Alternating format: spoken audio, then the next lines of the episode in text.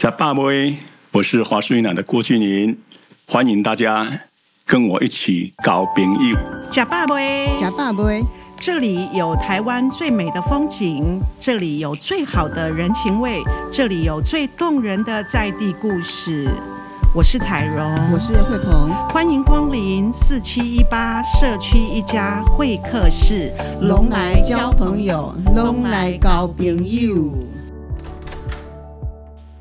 呷霸没，呷霸没，各位听众大家好，欢迎来到四七一八社区一家会客室，拢来高朋友。我是主持人之一巫婆妈妈彩蓉，慧鹏。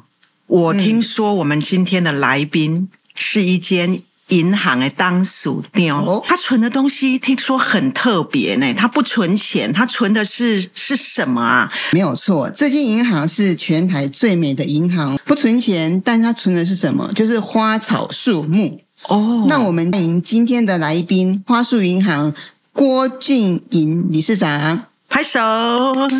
哎，那个慧芬姐哈，我们的故事妈妈好。哎，郭理事长，可以跟我们介绍一下什么是花树银行？呃，好的，那个花树银行啊，基本上是在那个彰化县哈大村乡哈。嗯、那我想，这个很多人会问这个问题的哈。那我今天就在这边再讲一次哈，把这个花树银行的这样的一个人家认为很特别的一个地方哈，来跟我们的好朋友来分享一下哈。嗯。那刚才其实两位主持人都讲了哈，这个花树银行其实是应该是说前台唯一不受金管会控管的一间银行哈，因为来的存的都不是黄金美金，我们存的都是芬多金啊。嗯，因为我们一开始是我是在社区里面鼓励大家把多余的苗木拿来这边存放存种在这边，啊，一开始的是想讲，咱是看到一挂这社区，然后去申请一挂这苗木哈。并没有好好的妥善去照顾呢，然后我想说建立一座这样的一个银行，让这些民众把这些苗木可以暂时放在这边存种在这边，那我来帮他们照顾。那当然这个也有活存跟定存的这样的关关联性。嗯，为人讲啊，定存是虾米，活存是虾米啊？到底是边来去玩？我讲哈，基本上我们花树银行的定存是你存满三年。好，你没有领走这棵树就不能领走了。那你要定存可以，你你一定呃那个我们会筛选过了，因为那金妈买都是高本的的工，我们通常对植物不是那么熟悉。那小尤其是小树苗，不知道它以后长大树的时候会变成怎么样，所以我们会筛选一下。那活存就是你可能在这三年内会领走的。那我们会要求你写一个活存单。那活存的一个很重要，就是存三只能领一。为讲我这些都放高利贷哦，我无啦，因为我买一个的效果。万一你那欠三张，我那个的交过去，我告诉你无咋赔你啊。嗯嗯。所以我们就是有春山领一这样的一个规定。那我们知道小树苗种下去，你如果太久没有去把它移植，基本上我们就不鼓励把它移植。所以我们会教教导民众说，你存在这边的，第一个，你希望你们常常回来看它。然后如果真的有需要的话，你我建议你三年内一定要领回去，要移走。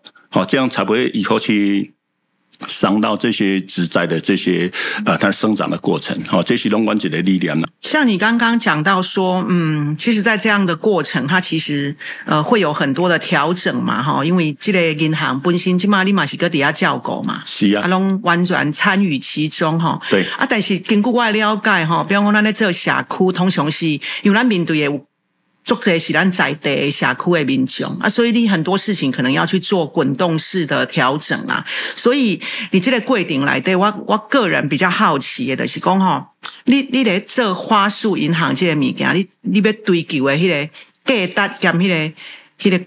规定，你你你起头啊，是讲你这个规定来的，你你其实要追求的东西，到现在有跑掉吗？呃，其实采蓉呃问的很好哈，我觉得是这样子哈。我是从民国八十九年开始投入社区营造，那我刚才跟那个慧峰姐聊了一下，我说哇，我翻了资料以后才知道，在民国九十一年的时候，其实慧峰姐已经到我的社区来访视过了哈。嗯、那其实我做。这件事情，华树银行也是有一个起心动念。我大概在十几年前刚好那时候也是暑假的这样的一个过程，带着我的小孩子骑单车去环岛。嗯、我那时候跟我的儿子有个约定，就是每年暑假我都会带他骑单车环岛。我们总共环了六年了哈，就是左三千右三千这样子。对，然后在有一年的这样的一个暑假，在环岛过程当中，我就在台东那个呃南回公路的时候，看到一位出家师傅在那边种树。嗯，那时候我很好奇，为什么会有一位出家师傅会在路边种树？对。那在好奇好奇心的驱使下，我就过去问了那位师傅。那不问还好，一问了，我觉得我的人生这个整个观念就真的是为之改变了。是是是。呃，那时候师傅就就很有那个智慧的讲，问我说：“你知道吗？一个人能活多久？你先告诉我这个问题好吗？”直接就把我问倒了。我说不好意思，师傅，我真的不知道一个人能活多久，因为哈，每个人的条件，那每个人的那个命运都不同。嗯，有人可能五十年，有人可能七十年，甚至有人上百年都有。但是师傅说没错，但是总有一天一定会回去的啦。好，不管你活多久，一定会回去。那师傅就接下来说：“你知道我为什么种树吗？”他说：“我现在种的这棵树树苗，它都是种小树苗。”他就讲说，其实当我们人回去的时候，你曾经回头想过这一件事情吗？你曾经为这块土地上有没有做下任何有意义的回馈？这件事情，嗯，我说什么叫有意义的回馈？他说，你看嘛，我现在种下了树苗，我期待它长大。开花结果，种子掉下来，在这块土地上又生生不息。纵使有一天我已经离开了，我已经离开地球表面了，对，但是他的精神还是还是在这边。哦，他这样一席话让我觉得很感动。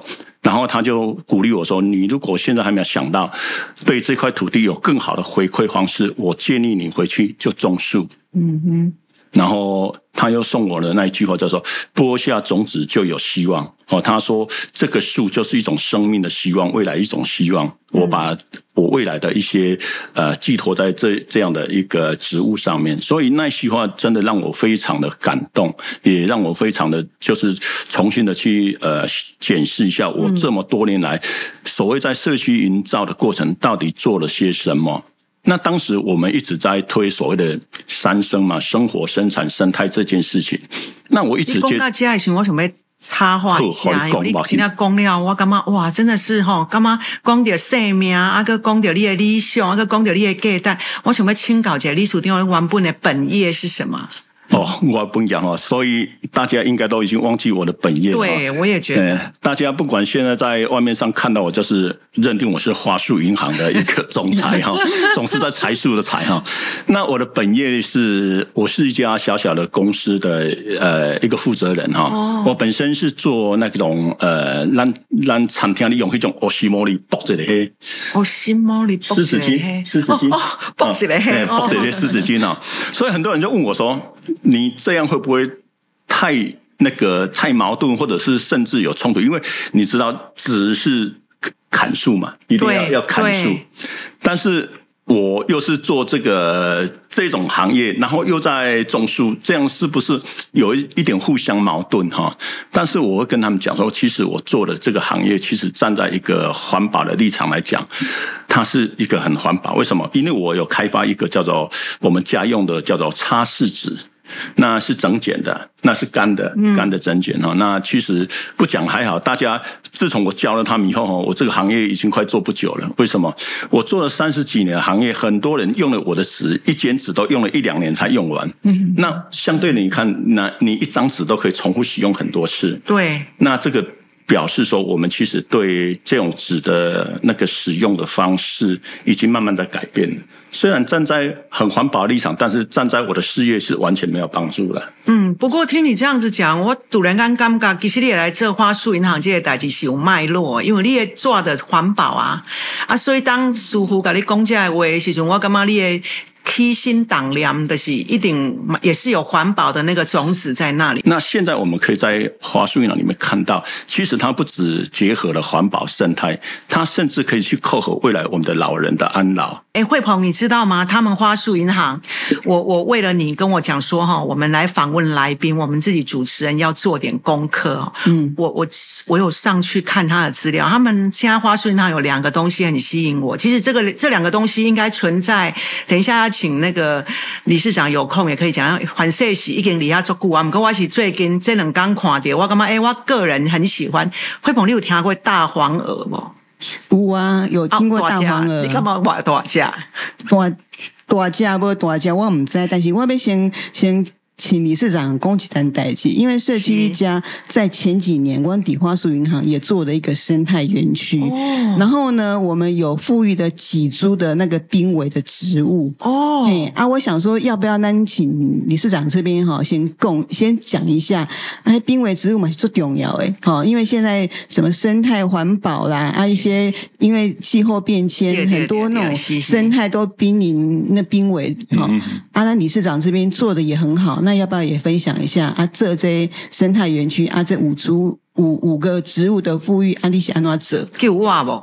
濒危好，那个真的是讲到重点哈。其实非常感谢信义黄哈，因为花树银行一开始真的也没有特定的一些目标了。我觉得就像你开一座银行，可能人家拿来的这些币值，你是呃等于说来者不拒，不管他是拿了人民币、美金。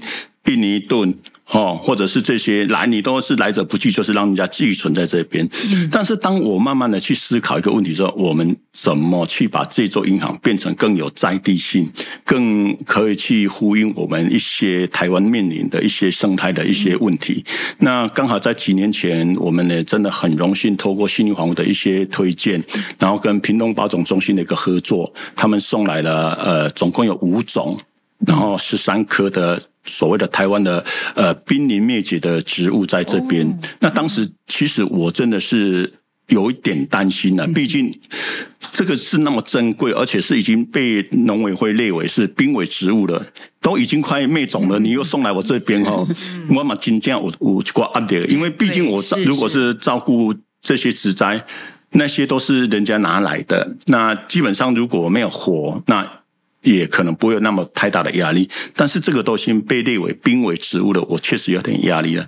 那还好，信红说没关系，你就用平常心去照顾。嗯，那其实刚送来的时候真的是有一点点危机的，包括因为你知道屏东保种中心它是在呃南部嘛，它是属于比较呃热带型的，这个不管是地理环境条件都是比较属于。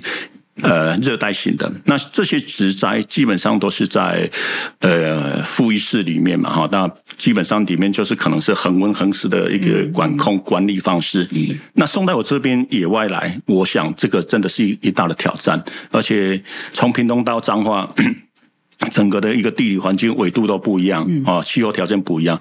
那刚送来的时候，确实有一点点快花期的感觉。我那时候，我那时候真的。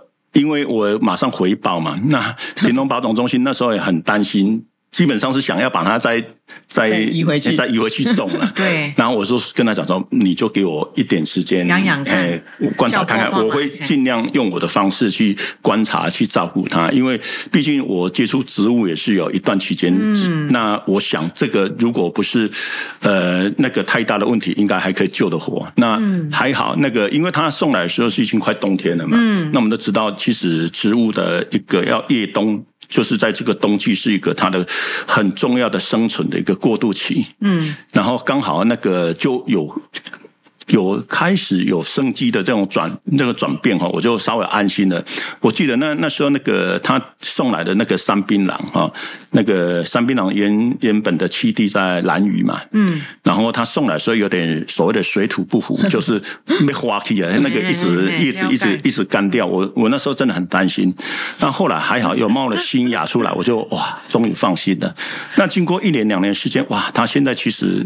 应该说了哈，我不敢说它在中部应该是长得相当相当的不错了。毕竟我觉得植物有时候还是要回归到大自然，它要接受大自然的洗礼。对呀、啊，它也会展现它的生命力。是是是，尤其是从小的这样子，他有办法挨过那个呃气候的这样的一个考验。嗯，那我想目前来讲，这五种十三科的这些濒危植物哈，呃，都种得很好。那这五种就是我们讲的呃那个台湾的山槟榔。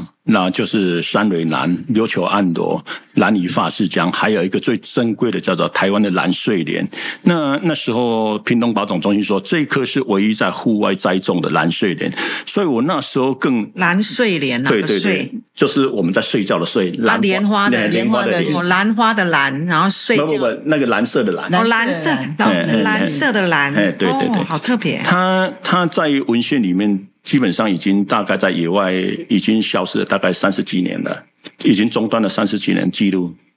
那刚好他就来到这边，让我做一个野外的栽种。那这一棵我就比较压力，因为其他的都还有三颗，嗯，死一颗还基本上还要剩两颗了啊。嗯，那这个是唯一一颗，那还好，现在十三棵。五种十三科都活得相当相当的好，这也是我到目前为止，我算是对自己一种呃挑战呐。那我觉得说，未来如果这些都是从啊小苗木那个长大以后，它有朝一日可以开花结果、有种子的时候，我觉得我在这块呃，在花树银行，我包括呃那个我们的信义房屋，包括我们的保种中心送来的这些，我们又可以在这边做延续了。这是我目前。比较有成就的，嗯，哎，是这样子。所以理事长。另外哈，还要讲哦，理事长帮我们这样托他照顾之后呢，从保种中心到了那个花树银行，接着我们又因为理事长的经验，我们又把它散到社区去，像花莲的牛犁社区，哦、还有高雄的部分的话，我们就慢慢的已经把这些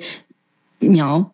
又移植到不同的社区去。因为花树银行起来移哦。不不不不，那是屏东保种中心。哦哦，对，好。对，啊，但是意思讲，他因为那理事长这样照顾有这个经验，那我们就希望说把这个经验能够到不同的社区去。因为如果能够把这样的植物到不同的社区，它也能够活或能够富裕的话，因为我想这个对整个生态来讲也是一个非常好的一个嘿经验这样子。嘿，我觉得我那时候有一个责任，就是说我一定要把这些照顾好。也算是一个呃那个滩头堡的概念，就是说我这边如果照顾得起来，我从这样的照顾过程去了解它，对在这些植栽到野外的这些习性。那如果有朝一日我们新房屋把这些又推广到其他那个台湾的一些社区去，我想这样会更有一些我们的一个经验，我们有那个可惜，对对对，很好，我觉得很棒，对对对，对，但是会把呢？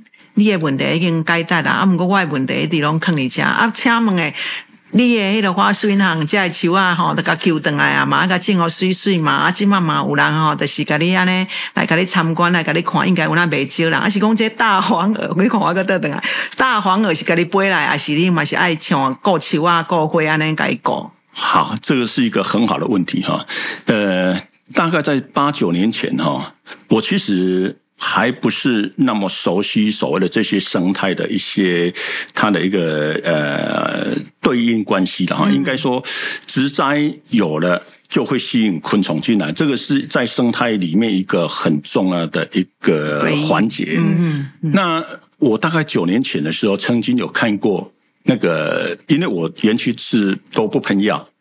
哦，完全是不喷药。我大概是三四年来，我这块地是完全不任用任何的那个化学肥料跟农药，所以在这个附近，我们是花树园是在八卦山脉的那个山脚下，嗯、那基本上会有一些呃昆虫会会会慢慢的移植过来。嗯，嗯那大概其实我在九年前就有曾经有看过它的幼虫，但是我并不了解，因为为什么？就是社区来参访的时候会跟我讲说。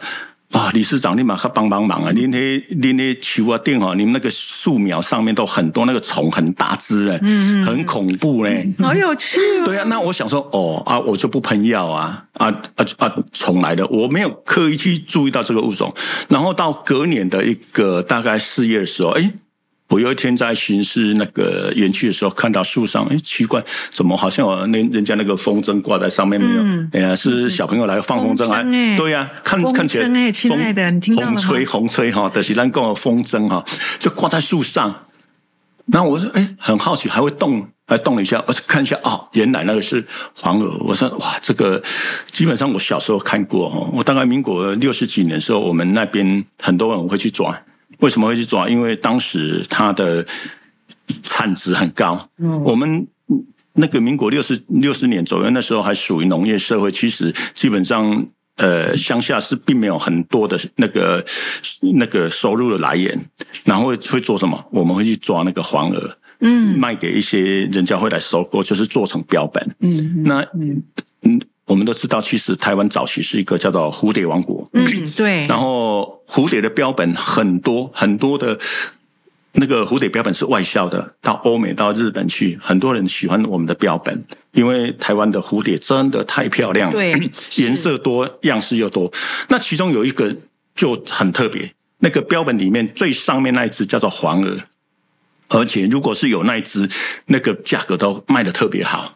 那当时呢，我记得我们当时小时候，一只黄鹅可以卖到十几块。嗯，你知道民国六十年的时候，一只那个十几块的，等于是 那个女工的快一天的工资了。哎，对对对，所以东西哦，我做这人也可以抓黄鹅来卖啊。但是哦，又要看哦，你黄鹅抓抓回来，这个保持的好不好，会影响到它的价格。那黄鹅。很漂亮的，就是前刚羽化那前三天，那个是最最好的。所以当当时要做标本，都是所谓的叫做活体标本。嗯，它一定是活活的，的挨个折啊。嗯，你单好一那个翅膀褪色了，或者是翅膀有破损了，嗯、基本上那个都价格都卖不好。嗯、所以当时我们在做的时候都很很小心。嗯，如果是有看到那个蛹茧，嗯，是最好的。嗯、我们知道那个它可能会多久会羽化。他抓回去啊，那个价格都卖得很好，所以当时在民国六十年左右的时候，其实黄鹅那时候是农村的一个，算是一个很好的那个外快的那个收入了，尤其是小朋友。尤其是我们暑假的时候，我们都会到野外去找。哎呀，那增加一些，那如果可以卖的钱，就自己就有零食可以吃了。那你们现在在银行，就是在花树银行那边抓到黄耳，会把它做成标本？不会哦，不会。我是这样子哈，我们现在黄耳经过这么多年，我们也很感谢新黄鹅这样的这这样支持哈。我们把黄耳也是列为一个在地的一。个富裕的标的物哦，那好，因为我也发现到，其实黄鹅这么这几年来，那个数量会越来越少。对，它的越来越少是第一个，它的人为的干扰、跟环境因素、跟气候的影响，嗯嗯、变成越来越少了。那刚好这几年花树银行有足够的所谓的它的食槽，然后我们又盖了一间复育室，专门在保护它。嗯、那我们都都是从。因为黄鹅，我一直强调哈，养黄鹅人是最大公无私的。嗯，为什么？因为他一定要野放，一定要野放，然后呢，他又要跟人家有互动，他不能一直所谓的那个近亲交配。所以我们我们花树银行所养的黄鹅，每年到最后一定要野放出去。该放照的地方，放照，啊，一定要被等来我是业代志。哎，至少有机会在，不管是在园区或者是在附近的这些山林间，嗯、我们有机会再去找到它的后一代。哦，你不能一直把它。养在饲养箱里面，哦、我们不不不饲养箱养了，我们是用一个复育式的概念，所以也是拟自然的方向在做了。虽然没有办法百分之百的完全自然化，但是至少 我们为了保那个保护它，我们也做了很多的防护措施。就是说，在它的这个幼虫阶段，我们希望它能保护到最好的。其实黄耳在民间是一个很有福气的一种、嗯、呃象征了哈。哎，这个有很多的传说了，哎，这真的是，所以我们。让马公黄耳是做贵气，很贵气的一个昆虫，因为为什么？它一代大概就是羽化以后，大概最多的寿命大概十天左右了。它如果有交配，甚至只剩下七天，嗯、所以它的这样一代的这样的过程真的不长。所以能看到它呢，算是一种福气的象征。嗯、真的，欸、因为在网络上，他们有很认真的把它的从无到有，我不知道怎么形容啊。因为，嗯、因为我本人对那种生态的东西本来就不没有很在行，可是他把那个影片就是那啵啵啵啵啵啵啵一直弄出来。对。然后他们，因为他也有拍到，就是请他们社区的人，好像也是在跟他们社区的人，还是在跟其他的游客说，你可以在这边看到一个很稀有的，就是他在讲黄鹅这个东西。嗯嗯、那因为他是用很全台语在讲，哦，我真的觉得超接地接地气的。刚才采蓉讲到台语哈，你这样哈，爱个特别哈，来跟咱的这朋友分享的，我想。大概百分之九十九的人不知道黄耳的台语怎么讲，没人讲讲这，所以您您您也想讲。哎，咱这节目没卖，可以让哈台语教育了，可以让台语教学啊，各位那个拢来交朋友哦，是啊，交朋友就是爱搞我爱地写跟您分享。没卖没卖，因为你看嘛哈，黄耳我们大部分就是直接用国语在讲这个，对。啊，它它有一个名词就是舌头耳抓桃，因为翅膀的两侧很像那个舌头抓桃抓桃，但是台语不是来讲，台语是讲。黄耳叫做蝙蝠，蝙蝙蝠跟蝙蝠哦，对对对，蝙蝠好，对对对，来讲到重点了，来，我请问两位各位两位主持人哈，蝙蝠台语没来讲，蝙蝠的台语啊，蝙蝠蝙蝠蝙蝠，你们台语怎么念？啊，你应该多少的？温哥个蝙蝠啊，我的歌词的讲蝙蝠蝙蝠。嘅台语的叫蝙蝠，没有没有，你我们一般讲到蝙蝠，你看到的那个蝙蝠哈，民间不会只有把它换成蝙蝠了，啊，不要，那下面亚伯一波。哦哦，有啦有啦，有有有，我想到，我细汉有听过，阮阿嬷是阮爸爸讲过的亚伯，亚伯，真正都是亚伯。有一讲日伯啦哈，因为无无赶快的所在，台湾有很多的人，但是从来就没有人把那个在飞的那个咱讲嘿，直接讲啊，嘿变成的飞，咱拢讲嘿日伯亚伯，好亚伯嘿，对不对？嘿对。但是你看。为什么只有黄耳会被人家称为叫做蝙蝠？蝙蝠，伊伊不是用国语讲话的，伊是讲黑是蝙蝠。蝙蝠，蝙蝠。所以你要看伊的时候，又学一句了。蝙蝠来不啊？所以让让人干嘛讲 这个黄耳到底是什么？因为有很多传说，它也是一个算是一个很，我刚才讲过是有。贵体够好气，然后最主要是它其实，在有在民间里面有很重要的日子，它才出来。据我这么多年来的观察，哈，我养黄鹅第一第一次的羽化，哈，一定会在那个那个时间点，哈，这个大概我屡试不爽了，哈。我们不要谈那个，我们不谈迷信了，哈。它就是在每年的大概农历的三月初三，三月初三，嗯，彩龙三月初三，下面人的生日？妈祖生，是吧？嗯，是先天上帝。哦，是哦。对，三月二三啦。对啊，妈祖生是三月二三，三月七三是先天上帝。哦，先天上帝，嘿，是是是。那先天上帝的坐骑是什么？外，他们的民间传说是龟个爪嘛？哦，是哦。对不对？哇，那个我们刚才讲的黄耳是两侧很像蛇。对。所以有。有人说那个就是那个时间点，他会出来跟他祝寿、祝寿，所以。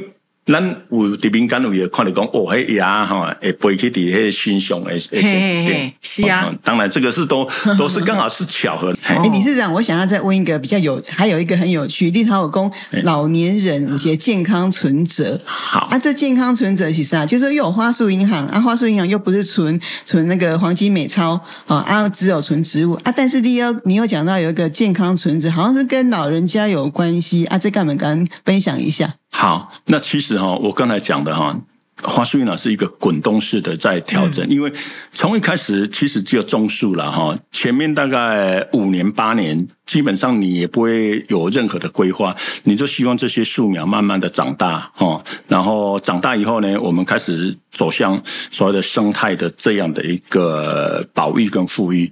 那接下来呢，我们就发现了，哎，其实我这么多年来跟树在一起，我我慢慢的发。发现了一件事情，树可以让环境变好，树也有可能让人找回健康。这件事情我一直在关注，嗯、尤其是自从了我们的呃疫情发生以后，很多的这样的一个概念，我们一直认为说，光是对抗一个这个 COVID-19 的这这个病毒，我们就几乎快束手无策了。嗯，对。哦，政府就是说，我们要做好防疫措施，除了打疫苗以外。那就是要保持这样的一个良好的社交距离，跟对对对。但是真的还有更好的方式吗？目前好像没有。那我们希望说，既有这样的一个呃自然的方式，我们讲的是自然疗法哈，就是让自己的身体保持在一个健康的状态之下，增强免疫力，提对提升免疫力嘛哈，来对抗这些。那尤其是后来我看到，其实我在社区里面有看到，我以前跟我一起这样子打拼的这些社区伙伴，慢慢的年老了，经过十年很快。哦，那个老人家的体力也不如以前了，嗯、然后老化速度也加快了。嗯、尤其是台湾在未来的几年内会变成是全世界超高龄的这些社会。社会其实我们也是开始在呃看到这样的一个事情，然后慢慢的演变。那。我也希望说，花树银行从一个生态的一个出发点，未来能不能提供一个所谓的叫做绿色场域，就是我的讲的绿色基地嘛？哦，现在我们心灵防护也很支持我这样一个绿色基地的概念。那绿色基地要干嘛？我觉得说，除了生态这边顾好以后，我们是不是可以让更多的人哦来这边走动，这边休闲？那所以我开始去设计的。设计的一些，因为银行一定要存折嘛，那我就想说，我要用一本叫做《健康存折》。这本存折，我希望存在这里是让你的身体更加健康。我为什么会做这件事情？其实你也知道，乡下有很多的阿公阿妈，有一件事情很好玩的一件事情，他们常常会看到一些哈，理由啊。卖卖卖药的，他就会找一些阿公阿嬷到那个大树下去做，对对对，然后帮一开始跟你培养感情，然后做个两三个小时以后，送你一个面面烫啦、卡烫、塑胶烫，还十几块物件。阿公阿嬷他宁愿花一个整个下午在那边，他就为了拿了那个纪念品，拿了一个面烫、卡烫阿的挂灯。然后我觉得说，既然是。是这样，有一个诱因能让阿公阿妈来，嗯，那我想说，那我来用一本存折，让他们积点。你只要每天来这边走动，然后你来这边呃运动休闲，甚至 可以帮我拔拔草、浇浇水，我都认为你你来到这边都是有意义的。对，那我就跟他讲说，你积满三十点，我来募集一些更好的那个礼品来送给你。嗯，所以我就用这种健康存折的概念，用积点的方式。来以后来跟他们做一个回馈。那我们不是，我们最主要的目的，希望他来接触自然，让他的身心也得到一个舒缓，减缓老化。这是我最最大最大的一个健康存在的一个那个概念，是这样。嗯那像这样的过程啊，你你安尼做吼，其实嘛有一段时间啊，你这个过程来底，甲我讲有拄到什么困难呐、啊，吼，还是有发生什么趣味的代志，还是互你较难忘的事情，会当你家甲阮的咱的朋友分享起来，分享一下。这是一定有的哈，我我点来讲哈，其实我在台湾做社区营造，不敢不敢说做很久，但是我们因为我都是一直在第一线。哦，都是在第一线接触了哈，人工被过户做嘛，过不到。嗯，哦，我我我在这边一直跟很多社区的伙伴勉励哈，因为通常你的过户做时阵，你把刀拢扛扛去啊。哦，那当然我还好，我我我如果今天本身我不是有一个小小的公公司在支撑，对，哦，我想我今天可能没有办法走到这里哈。呃，不瞒大家说，嗯，不瞒你们两位，我已经是富三代出身的人。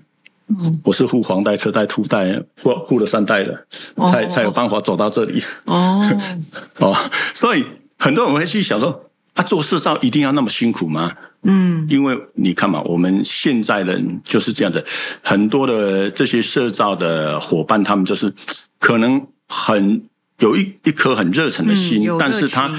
他往往忘记了他本身他最基本的一些呃经济的来源，那可能没有办法照顾那么好。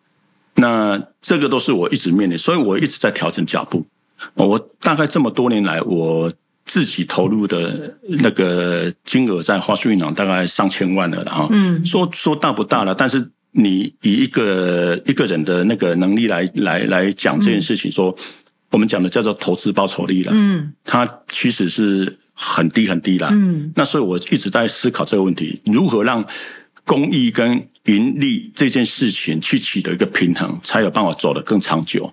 所以有时候我是人家常常讲说，没有雨伞的小孩子会跑得更快。那其实我这么多年来，我已经大大体大致上已经脱离那个公部门的这些，因为我不当理事长以后，我就不用没有用社区的资源。那我这十几年来，我都是用我自己的力量。嗯，那看用这样所谓的社会的一个企业经营的模式能不能支撑起来？我们谈了那么久的所谓的社区营造这样的一个一个理念，如果都是仰赖在政府的资源下，一直是接受政府的这些补助，社区如果没有办法让自己开拓出一个财源，我觉得这个是未来一个我们共同一个很大的一个问题。对，嗯，然后我也投入很多，所以我一直在做一个。那个滚动式的修正，包括我把花生园变成是一个呃户外的教育场域，嗯嗯，嗯，然后怎么去结合我们的一些社区的产业的一个推广，这个都是你一定要让自己先活了下去，你才有办法帮助别人哈。嗯、那当然，这样的一个过程，我们有很多的一些小故事，就是我之前有一个台北的一个住在那个北投的一个欧丽桑，嗯。他也是看到我这样的一个一个构构想，然后特地一大早就搭了早班的这种捷运跟那个台铁，拿了一袋的这些苗栽。他说：“我现在年纪比较大了，因为我这些植栽都是种在我的阳台。”我觉得这些植栽应该找到更好的地方，让它去、去发展，嗯、所以他就不辞千里，就从 北投搭了第一班的捷运，搭了第一班的高铁，然后到我那边用了一个布袋装了一些他的阳台的植栽，说，也许我老了，这些人没有没有没有没有那个这些职灾没有人照顾，我希望来这边找到一个很好的一个发展的一个空间。嗯、那其实这个跟人也是一样，嗯，哦，人。总是有一个地方让他安老啊，所以我现在一直在往这个方向去做一个推广。刚刚听起来很像。帮他的种子找到一个家，对，哦，那个家就是理事长的花束银行啊，听起来就蛮感动。那最后，理事长，你有没有想要说，你这么多年下来的经验，有没有想要帮我们现在这个在做社区营造的，诶，刚刚开始有这个热情的一些年轻人，或是或是一些那伙伴们，有没有什么样的东西可以给给他们一个经验的一个分享，或者说？哎，要保持出发心，或是不要浇熄，或者因为一定会有一些起心动念，或是有一些哈，那看你要不要跟我们，就是最后跟这些伙伴们鼓励一下，或好，其实哈，我都知道，我们其实台湾有很多人在做社区营造，然后也真的是很认真。嗯，那经过我这么多年，我自己的一个。一个精英哈，我就用很简单来，我就用这句话来跟大家来互相勉励了哈。很多事情不是看到了希望才做，是因为坚持了才有希望。好，我希望大家啊，用我这句话来一起呃互相共勉啊，因为这条路真的很长很长要走，那也是我们一起啊一起走下去，才会有共同的力量。对，真的很感谢，因为刚刚理事长提到了，诶，不管是花束银行的部分，还是说哦未来哈，还有就是他其实也就摊背来公的一目前的是不用太多来公啊，也不能一直靠公部门呐哈，所以呃在这边我觉得自己社区产出力量真的是很重要啊。我们也这真的很感谢这一次郭理事长可以来跟我们分享呃这些呃这些在地的故事，对，很多诶，我觉得听得我听得很感动哈，也很有感。那我们今天就是在这边哈，就温暖的画下一个诶节目的句点，对吗？是吗？哈，好吧，好，那我们谢谢，再次谢谢谢谢大家，谢谢谢谢大家。